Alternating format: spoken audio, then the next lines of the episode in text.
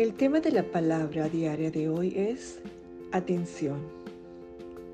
Su afirmación dice, pongo mi atención en los mejores aspectos de la vida.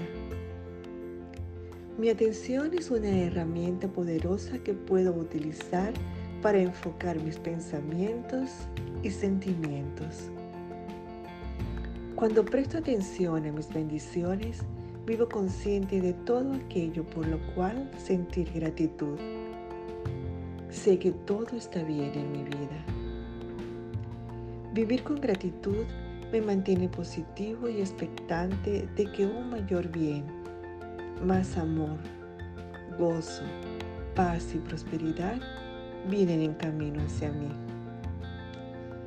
Cuando pensamientos afables ocupan mi conciencia, mi atención se fija en lo que es hermoso y positivo.